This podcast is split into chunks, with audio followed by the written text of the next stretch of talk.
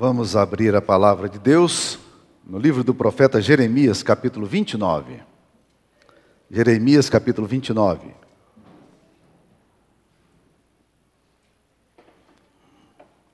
Leremos os versículos 1 e diante. São estas as palavras da carta que Jeremias, o profeta, enviou de Jerusalém ao resto dos anciãos do cativeiro, como também aos sacerdotes aos profetas e a todo o povo que Nabucodonosor havia deportado de Jerusalém para a Babilônia. Depois que saíram de Jerusalém, o rei Jeconias, a rainha mãe, os oficiais, os príncipes de Judá e Jerusalém e os carpinteiros e ferreiros, a carta foi mandada por intermédio de Elasa, filho de Safã de Gemarias, filho de Uquias, os quais Edequias, rei de Judá, tinha enviado à Babilônia a Nabucodonosor, rei da Babilônia, e dizia: Assim diz o Senhor dos Exércitos, o Deus de Israel, a todos os exilados que eu deportei de Jerusalém para a Babilônia: Edificai casas e habitai nelas, plantai pomares e comei o seu fruto. Tomai esposas e gerai filhos e filhas.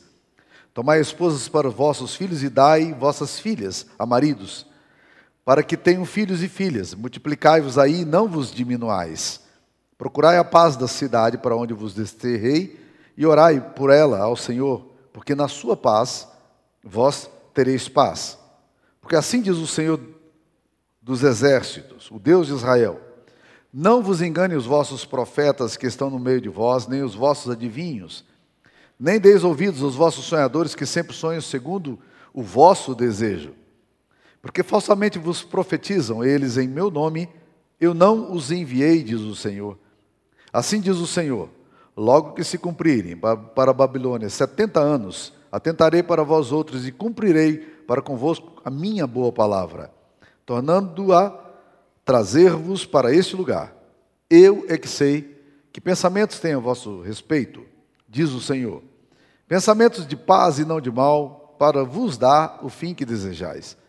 Então me invocareis e passareis a orar a mim, e eu vos ouvirei. Buscar-me-eis e me achareis, quando me buscardes de todo o vosso coração. Serei achado de vós, diz o Senhor, e farei mudar a vossa sorte. Congregar-vos-ei de todas as nações, de todos os lugares para onde vos lancei, diz o Senhor, e tornarei a trazer-vos ao lugar de onde vos mandei para o exílio. Esta é a palavra de Deus. Os últimos tempos, para dizer o mínimo, têm sido dias bem caóticos e bem confusos, bem, bem calamitosos. Muita dor, muito sofrimento. O Brasil atingiu 400 mil mortes já pela Covid, e isso traz muita tristeza, porque quando a gente fala de estatística, a gente pensa em números, mas quando a gente fala de pessoas relacionadas a nós, essas pessoas não são números, essas pessoas são pais, mães, cunhados, tios, né? E assim por diante. Na minha família eu perdi primo, a Sara, minha esposa, perdeu primos, perdi colegas de ministério. E essa história minha é uma história que vocês aí também compartilham eh, na família de vocês, na história de vocês, na amizade de vocês. Dias confusos, dias de caos. E nós precisamos, nesses momentos de caos e de calamidade, pandemia, é, termos algumas coisas na nossa mente, que são as coisas que sustentam a gente, eu chamo de verdades, verdades de Deus. Elas são fundamentais para nós. A nossa mente precisa estar estruturada para lidar com perdas, com luto, com dor. Caso contrário, a gente dá um tilt. A gente fica confuso. O que está acontecendo aqui, né? E a gente, se a gente não alinhar o nosso pensamento ao pensamento de Deus, fica bem difícil. E é por essa razão que o profeta Jeremias quando ele vê todo o estado calamitoso de Israel, no livro dele chamado Lamentações, a Bíblia diz que ele fala para si próprio: Eu quero trazer à memória o que me pode dar esperança. Eu preciso resgatar algumas verdades, preciso colocar algumas coisas na mente. E ele diz: As misericórdias do Senhor são a causa de não sermos consumidos, porque as suas misericórdias não têm fim, renovam-se a cada manhã. Grande é a sua fidelidade. Então Jeremias faz o quê? Jeremias traz para a mente dele alguns conceitos, algumas verdades, alguns princípios, alguns valores que estavam claros na teologia e na filosofia de vida dele. E isso sustenta a gente. E esse texto aqui, meus queridos irmãos, é um texto muito interessante, porque é um texto que, que não dá nem para comparar, nem fazer similaridades, porque na verdade esse texto aqui de Jeremias 29 é muito mais dramático do que o que nós estamos vivenciando. Muito maior a tragédia. Porque o povo de Deus foi levado cativo para Babilônia, e a gente conhece a história. E ao ser levado cativo para Babilônia, eles perderam tudo. Eles perderam as relações familiares, eles perderam os símbolos culticos que eles tinham. O templo era o lugar da manifestação de Deus, entretanto, agora é, esse templo tinha sido destruído. A nação judaica acabou, é, a riqueza toda foi levada embora, os filhos foram levados para ser escravos, e as meninas também. Então, meus queridos irmãos, era caótica a situação. E eles foram levados para a Babilônia, um país onde eles não não apenas odiavam por tudo que eles fizeram contra o povo deles, mas eles também foram levados para a Babilônia, um país que eles não conheciam nem a cultura, não sabiam que comida ia comer, né? e se iam comer, e também não sabiam a língua. Eles não falavam a língua dos babilônicos. Então, meus queridos irmãos, é uma situação completamente pior do que a nossa. Mas nesse texto, nesse texto aqui, é, nós olhamos a palavra de Deus e Deus então vem e manda uma carta é, ele dá essa, dita essa carta ao profeta Jeremias, que ele escreve, e encaminha essa carta por meio de alguns agentes né, que poderiam fazer essas cartas chegar aos deportados que estavam na Babilônia. E foi isso que aconteceu. Isso aqui é uma carta. A carta de Jeremias aos cativos da Babilônia, mas na verdade é uma carta de Deus aos cativos da Babilônia. Jeremias foi apenas o escritor. Ele, na verdade, não imaginou isso. Deus foi que deu essas palavras para ele. E o que, que e nessa carta existem pelo menos sete verdades que firmam, que eram para firmar o coração das pessoas que estavam exiladas, estavam naquele caos. Quais eram as palavras, quais foram as palavras que Deus disse? Vamos lá. A primeira verdade que Deus tenta resgatar no coração daquelas pessoas, e é muito interessante olhar isso aqui, porque Deus se apresenta ao povo. Olha no capítulo 29, versículo 4. Assim diz o Senhor dos exércitos, o Deus de Israel, a todos os exilados que eu deportei de Jerusalém para a Babilônia. Olha que coisa interessante. A primeira coisa que Deus diz, eu quero me apresentar para vocês. E a apresentação de Deus aqui parece até um pouco irônica, porque Deus se apresenta como Senhor dos exércitos e como Deus de Israel. E é provável que o povo que estava lá na Babilônia, ao virem Deus se identificando para eles, o Deus que eles conheciam e que eles sabiam quem era, eles devem estar tá dizendo: Olha, Senhor, se o Senhor é o Senhor dos exércitos, nós não estamos entendendo mais nada. Porque o exército da Babilônia, que não tem o Senhor como general, foi lá e arrebentou com a gente. A mesma coisa eles poderiam estar dizendo: Senhor, se o Senhor é o Deus de Israel, por que é que o Senhor está permitindo que nós passemos por tudo isso? Mas é muito interessante como Deus faz questão de se apresentar como o Senhor dos exércitos e como Deus de Israel. Porque o Senhor dos exércitos dá a ideia de Deus querendo se apresentar ao povo, dizendo assim: Eu tenho toda poder nas minhas mãos. As coisas estão nas minhas mãos. É, eu não fui derrotado pelo exército da Babilônia. O que está acontecendo faz parte de um projeto meu, muito dolorido, mas é. E quando ele se identifica como Deus de Israel, ele está querendo dizer: eu sou o Deus dos pactos. Eu não perdi com vocês a relação de afeto e de amor. E isso era fundamental, por quê? Porque quando você e eu estamos passando por crise, uma das primeiras coisas que a gente começa a perguntar é quem é esse Deus nosso? Quando a gente passa pela, pelo luto, pelo caos, pela pandemia, pela calamidade, a gente começa a perguntar quem é esse Deus nosso? E, e, eventualmente, meus queridos irmãos, é curioso como a gente começa a ter algumas ideias de que errôneas acerca de Deus. A gente começa a criar uma suspeita em relação a quem Deus é. Será que Deus tem todo o poder? Ele é o Senhor dos exércitos. Será que Deus é um Deus de pacto? Um Deus das alianças? Ele se revela aqui como Deus de Israel? E se nós perdermos essa dimensão de quem Deus é, fica muito complicado caminhar no meio da tragédia. Então, uma das coisas mais importantes para nós, quando nós passamos por dores, é lembrarmos quem é o nosso Deus. O salmista Davi, quando escreve o Salmo 23, fala: O Senhor é meu pastor e nada me faltará. E logo em seguida ele fala: Ainda que eu ande pelo vale da sombra da morte. Ou seja, se eu passar por esse lugar aqui, eu preciso lembrar: O Senhor é meu pastor e nada vai me faltar. Quem é o Deus que caminha com você? Qual é o Deus que está na tua mente em relação às perdas e calamidades e caos que você tem visto? Quem é Deus para você? Deus se apresenta aqui. E essa verdade é a verdade fundamental. A segunda coisa que Deus vai fazer aqui, meus queridos irmãos, é, é que Deus tenta mostrar às pessoas uma outra verdade. Ele diz assim: Eu sei da real situação de vocês. Porque ele fala assim: Assim diz o Senhor, o Deus dos exércitos, o Deus de Israel, a todos os exilados que eu deportei de Jerusalém para a Babilônia. O que, que Deus estava dizendo para o pessoal? Gente, eu sei da condição de vocês. Eu sei dos percalços que vocês passam, das lutas que vocês enfrentam, das dores que vocês passaram por ela. Eu nunca deixei de saber quem vocês são. E ele diz aos exilados que eu deportei, ele está dizendo: vocês estão na Babilônia porque eu quis que vocês fossem da Babilônia. Ainda que vocês não entendam exatamente por que eu estou permitindo que isso aconteça, eu quero que vocês saibam que eu nunca deixei de saber a real situação de vocês. Por quê? Porque quando nós passamos por tentações, ou caos, ou tragédia, ou perdas, uma das coisas que nós temos, o sentimento que a gente tem, o feeling nosso, sabe qual é? Deus não sabe do que está acontecendo comigo. Deus se esqueceu de mim. Deus foi embora. Deus me abandonou. Deus, Deus me desprezou. Deus não sabe a real, a real situação minha. Isso é um pensamento tão comum, meus queridos irmãos, na vida das pessoas.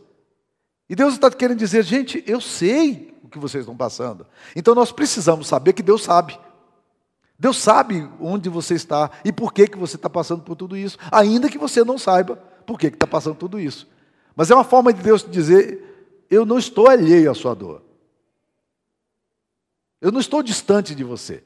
E esse sentimento, meus queridos irmãos, é muito comum, tanto nos descrentes como nos crentes. Se você ler a Bíblia com atenção, você vai perceber, por exemplo, o Salmo 73 quando, quando aquela crise de Asaf aparece ali, diz a palavra de Deus no versículo 11 que as pessoas descrentes afrontavam a Deus dizendo assim: acaso há conhecimento no Altíssimo? Como sabe Deus? Eles estão dizendo: Deus não sabe de nada, Deus está, se Deus existe, está lá e nós estamos cá. Como é que sabe Deus? Mas esse sentimento, essa afirmação, não vem só nos lábios dos descrentes, ele vem também no lábio dos crentes. Se você, por exemplo, ler o Salmo 42, 9, o salmista está dizendo: Diga a Deus minha rocha. Olha que contradição. Digo a Deus a minha rocha, é o lugar onde eu coloco meus pés, onde eu firmo a minha vida, eu estabeleço aqui em cima, essa é a minha fundação. Digo a Deus a minha rocha, porque o Senhor se esqueceu de mim. Não parece contraditório? Se Deus é minha rocha, o salmista está dizendo: por que, que o Senhor se esqueceu de mim?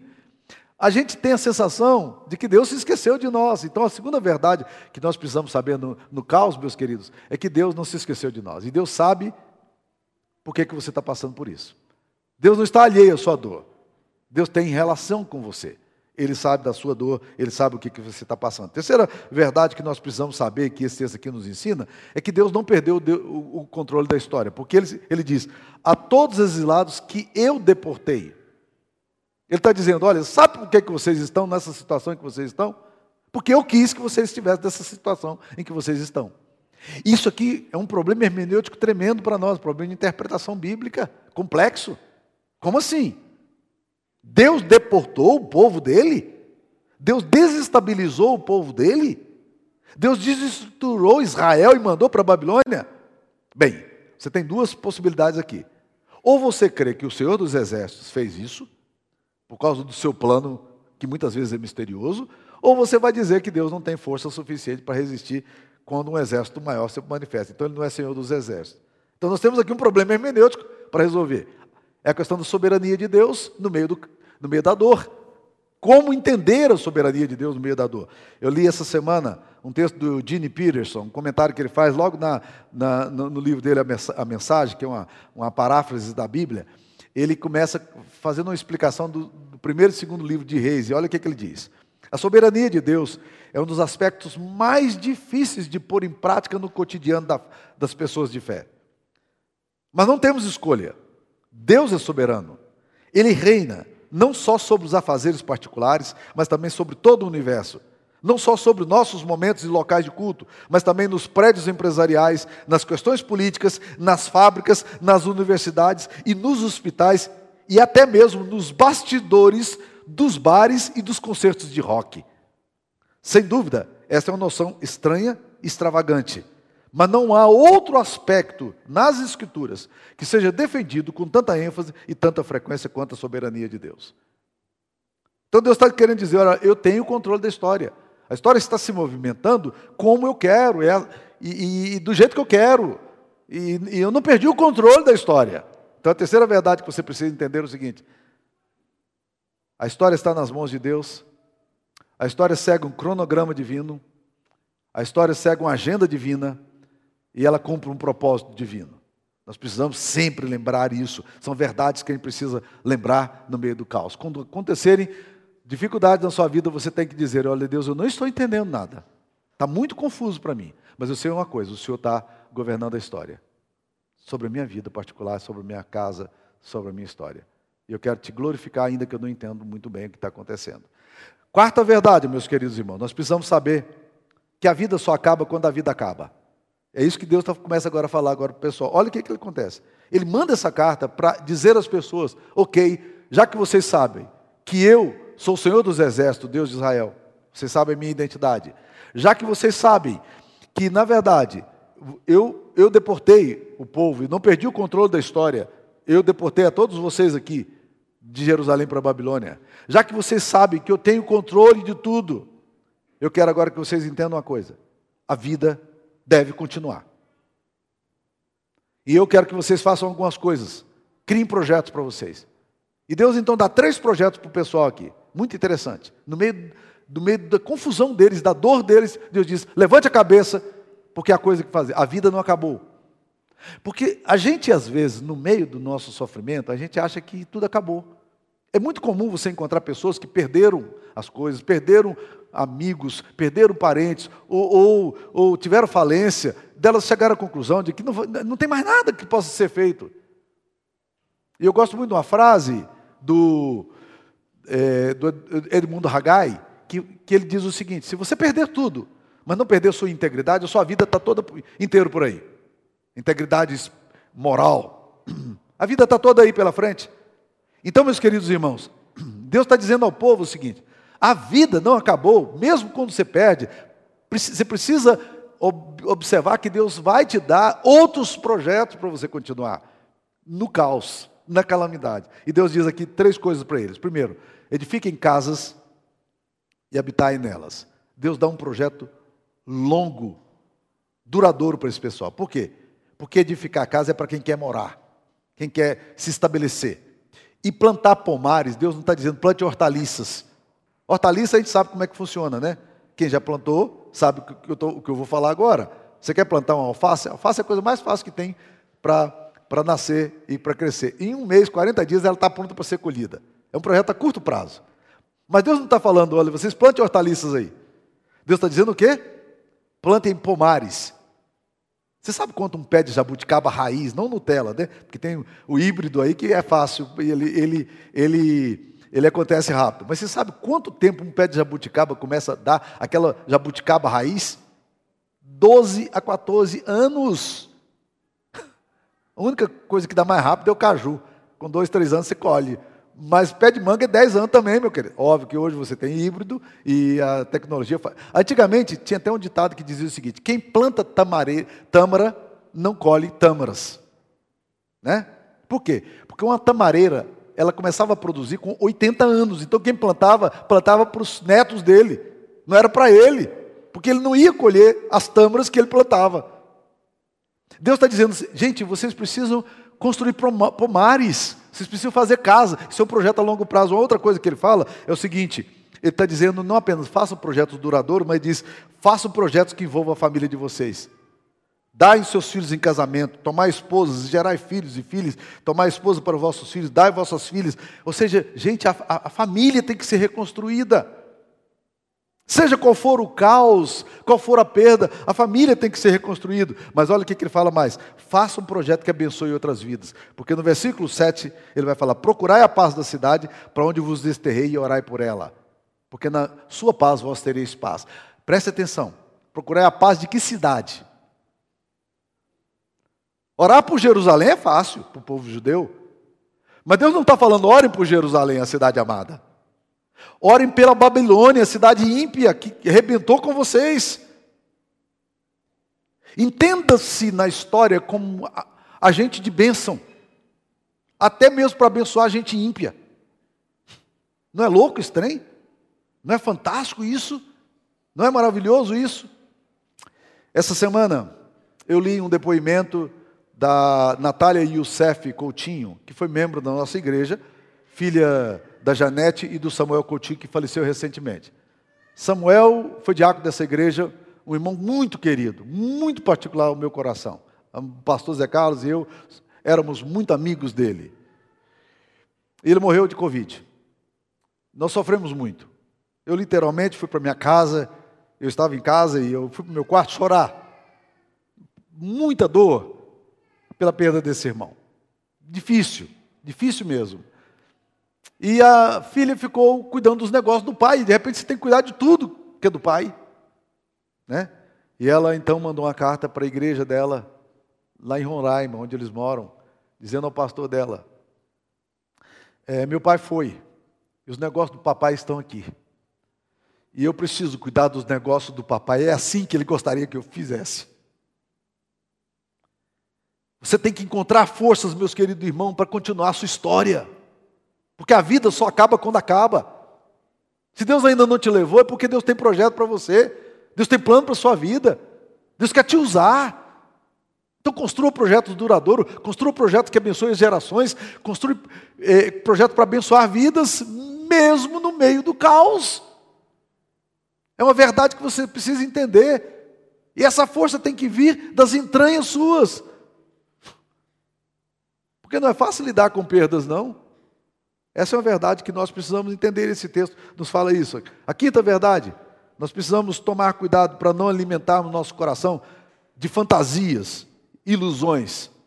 A vida é dura. Nós não precisamos ficar nos iludindo em relação a isso, não. E Deus fala aqui para o povo: assim diz o Senhor.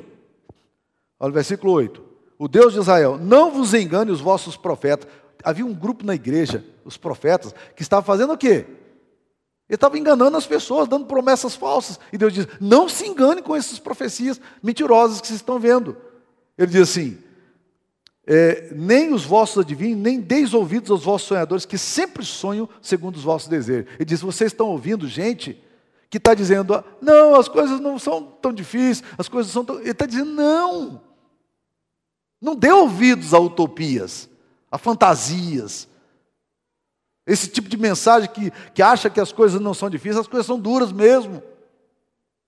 Perder alguém que a gente ama é duro. Lidar com perdas é duro. E Deus está dizendo: não deem ouvidos a esse tipo de coisa. Isso é importante para nós, sabe por quê, meus irmãos? Eu tenho percebido como, às vezes, em épocas de dores, de, de, as pessoas querem respostas fáceis. É comum as pessoas irem atrás de profetisas, de, de pessoas com supostos dons, para resolver logo o problema da dor. E a gente precisa lidar com a dor, meus queridos irmãos, com realismo. Você não precisa dizer não dói. Você pode dizer está doendo, está difícil, está pesado. Mas ao mesmo tempo você pode dizer Deus vai dar vitória sobre isso aqui. Eu sei em quem tenho crido. Eu sei que o meu redentor se levantará do pó eu sei em quem eu tenho colocado a minha confiança.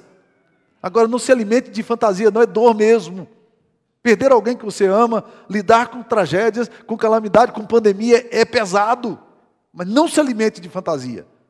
Não entulhe o seu coração de falsas esperanças. E Deus está aqui falando exatamente sobre isso. Então é a verdade que nós precisamos colocar no nosso coração. Sexto ponto. Nós precisamos, meus queridos irmãos, é, não perder a visão do, do plano que Deus tem para nós. Olha o que, que ele fala aqui. Versículo 11, um texto que vocês conhecem muito. É muito citado esse texto fora do contexto. Deus está dizendo ao povo: Eu é que sei que pensamentos têm a vosso respeito, diz o Senhor. Pensamentos de bem e não de mal para vos dar o fim que desejais. Deus está dizendo ao povo, e a gente pega esse texto fora do contexto e diz: É, Deus tem planos de paz para você, de bênção. E, só que esse povo, a quem Deus está dizendo, está exilado, foram deportados, eles perderam familiares. E aqui, mais uma vez, nós temos um problema, um baita problema hermenêutico. Deus tem pensamento de paz para nós, mas nós estamos no meio da guerra. Deus tem pensamento de vida para nós, mas nós estamos lidando com a morte. Deus tem pensamentos de vitória para nós, mas nós estamos lidando com perdas. Aqui, meus queridos irmãos, nós precisamos resgatar essa sexta verdade que é fundamental para nós. Não perca a visão de que os planos de Deus são sempre de bem e não de mal, mesmo quando o que você enfrenta é o mal. Mesmo quando você, o que você enfrenta é o luto. Mesmo quando o que você enfrenta é a perda. Olha que coisa tremenda que esse texto está falando. Deus vem afirmar que, mesmo que o povo estivesse passando por todas aquelas perdas e calamidades, o seu propósito era de bem e não de mal. Eu estou olhando por vocês. Eu tenho pensamentos bons, vocês não estão entendendo ainda, mas os meus pensamentos são de bem. Eu fico pensando, tentando aplicar isso para a nossa realidade. Igreja fechada, é, as pessoas querendo vir para a igreja não podem, a, querendo a vida normal não dá, e gente perdendo amigos e, e as dores vindo. E aí eu tento entender o que, que Deus está querendo ensinar para nós nesse tempo, o que, que Deus está querendo nos dizer. Eu sei que o pensamento dele é de bem. Eu não tenho suspeita em relação a Deus, porque o meu Deus é um Deus santo. Eu preciso então resgatar no meu coração essa verdade, da minha mente essa verdade. Eu preciso entender que o pensamento de Deus é de bem e não de mal. Para dar o quê? O fim que eu desejo. Porque o que eu desejo, nem eu mesmo sei o que, que é. Mas Deus sabe o que eu desejo muito mais do que eu. E Ele está me levando para isso, porque o propósito dele é a minha santidade. Ele está me amando, Ele está cuidando de mim. Eu não estou entendendo nada, mas eu sei disso aí. Não é assim que acontece muitas vezes conosco. E por último, meus irmãos, nunca se esqueça e é o que o texto vai falar. Que Deus pode ser invocado, encontrado em qualquer situação inóspita, qualquer condição adversa e numa terra estranha. Porque ele diz aqui ao povo dele. Olha aí, no versículo 17, 12, ele diz: Então me invocareis, passareis a orar a mim e eu vos ouvirei. Buscar-me-eis e me achareis quando me buscardes de todo o vosso coração. Serei achado de vós, diz o Senhor. Vocês me buscarão, gente, e vocês vão me encontrar. Quando vocês me buscarem de todo o vosso coração. E essa expressão, de todo o vosso coração, me pegou essa semana. Será que eu tenho buscado a Deus de todo o meu coração? Não estou perguntando se você ora. Eu não estou perguntando se você tem buscado a Deus. Eu estou perguntando a você se você tem buscado a Deus de todo o seu coração. Qual é a última vez que você se lembra que você buscou a Deus de todo o seu coração? E honestamente, meus queridos irmãos, não são muitas vezes que nós buscamos a Deus de todo o nosso coração. Porque isso aqui envolve, sabe o que? As nossas entranhas. Envolve as nossas dores mais profundas. As nossas súplicas, nossos gemidos. Mas se nós buscarmos a Deus de todo o nosso coração, nós seremos ele será achado por nós. É isso que ele está dizendo.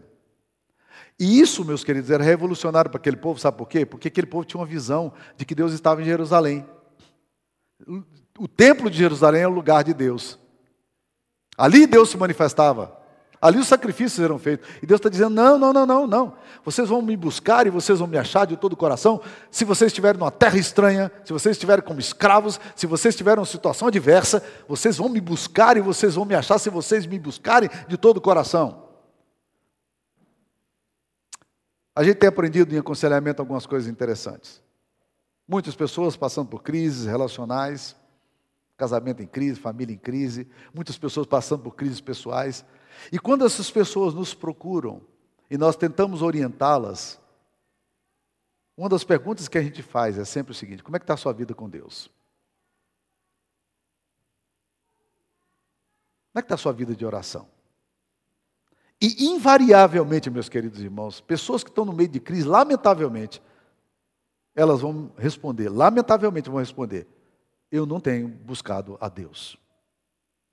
Eu não tenho tido força para buscar a Deus. Mas o que, que o texto está dizendo?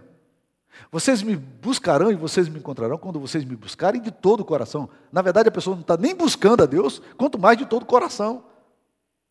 E aí a gente diz, cara, não é, não é de surpreender que as coisas estejam tão mal. Nós não buscamos a Deus. E muito menos buscamos a Deus de todo o coração. Essa é a última verdade que eu gostaria de trazer aqui para esse texto para nós verdades essenciais no meio do caos e das perdas, das dores e das tragédias. dos desencantos e das frustrações. Busque a Deus de todo o vosso coração, porque Deus pode ser encontrado em qualquer situação.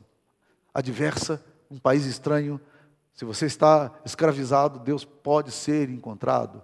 Se você buscar-me eis e me achareis quando me buscardes de todo o coração. Eu vou ser achado por vocês. Vocês vão me achar. Eu estou aqui disponível. É só me procurar que vocês vão me achar. E aí, meus queridos irmãos, eu lembro de uma frase que eu gosto muito, diz assim, ore até que você ore. Mas eu li também uma frase, fui atrás de uma frase essa semana, de um, de um, de um autor que eu gosto muito, que é o, o Spurgeon. Olha o que ele diz. Rogue pela oração. Ore até que consiga orar. Ore para ser ajudado a orar. E não abandone a oração, porque não consegue orar. Pois nos momentos em que você acha que não pode orar, é que realmente está fazendo as melhores orações. Às vezes, quando você não sente nenhum tipo de conforto em suas súplicas, e seu coração está quebrantado e abatido, é que realmente está lutando e prevalecendo com o Altíssimo. Fantástico, né? Fantástico isso. Tá? Bem, isso tudo aqui. Vamos para a cruz. Como é que Jesus lida com o caos? O que, que você vê na cruz? O que, que você vê no Calvário? Como é que você enxerga Jesus ali sendo sacrificado, sendo oferecido pelos nossos pecados? Qual é a percepção que você tem? Quando você olha para a cruz, o que você vê? A cruz é lugar de desencanto, de injustiça, de opressão, de violência. A cruz é lugar onde o Supremo Tribunal Federal, os poderes executivos e religiosos se mancomunam, todos eles, para conspirar contra Deus. O tribunal foi estabelecido em Jerusalém. Pilatos julgou um homem a quem ele declara inocente e manda para a cruz. Ali naquele lugar, as estruturas de poder estão todas fincadas, econômicas, políticas, sociais. Ali nós estamos vendo o Filho de Deus no caos. Como é que Jesus lida com essa questão? Eu nunca me esqueço de um sermão maravilhoso, maravilhoso que eu vi do reverendo Aristeu Pires Júnior, que foi Aristeu Pires, que foi pastor dessa igreja durante muitos anos. Eu não ouvi muitos sermões dele, na verdade eu ouvi um único sermão, eu nunca esqueci do sermão dele. Sabe o que, é que ele disse? Ele pegou a hora da Santa Ceia e ele disse que Jesus Cristo pegou o pão, tendo dado graças, o partiu. Ele diz: como é que alguém pega o pão que simboliza o sacrifício dele, a morte dele, a dor dele e agradece a Deus? Como é que alguém pode agradecer pegando o pão e o cálice e dar graças a Deus? Ele disse: pessoas que conseguem fazer isso são pessoas que não veem o sofrimento como mero sofrimento, mas veem o sofrimento como uma pedagogia de Deus. E no meio do sofrimento são capazes de exaltar a Deus e glorificar o nome do Senhor. Espero em Jesus que nós possamos aprender essas verdades. Essas verdades não devem ser aprendidas quando você está no caos, irmão. Essas verdades precisam ser colocadas hoje na sua cabeça. Sabe por quê? Porque quando o caos vem, se você não tiver com elas na mente, você está perdido. Você perde a noção de tempo de Deus, de divindade, de santidade de Deus, de propósito de Deus. E você vai começar a se lamuriar, a perder a noção da sua própria história e se perder na sua caminhada. Que Deus nos ajude. Deus tenha misericórdia de nós. Senhor, aplique essa palavra ao nosso coração, em nome de Jesus. Ó oh Deus querido, que as verdades do Evangelho sejam solidificadas em nossa mente, na nossa memória, nas nossas emoções, para que, ó oh Deus, no meio do caos, nós possamos olhar e encontrar o grande sentido que o Senhor tem para nós. Orienta-nos, ó oh Deus querido, em nome de Jesus. Guarde a tua igreja Proteja a tua igreja. Proteja a nossa cidade. Tem misericórdia dos hospitais, das pessoas da segurança, das pessoas que trabalham em nossas casas, dos empregados que vêm nos servir tantas vezes, ó Pai, dos pedreiros que constroem nossas casas, que tem que pegar ônibus lotado. Pai querido, tem misericórdia e ajuda-nos nesse tempo a entendermos o Senhor e olharmos para o Senhor. Em nome de Jesus nós pedimos. E que a bênção de Deus Pai, Filho e Espírito Santo esteja convosco, irmãos, com todos quantos aguardam ansiosamente a vinda de Jesus hoje e sempre. Amém. Deus nos abençoe. Amém.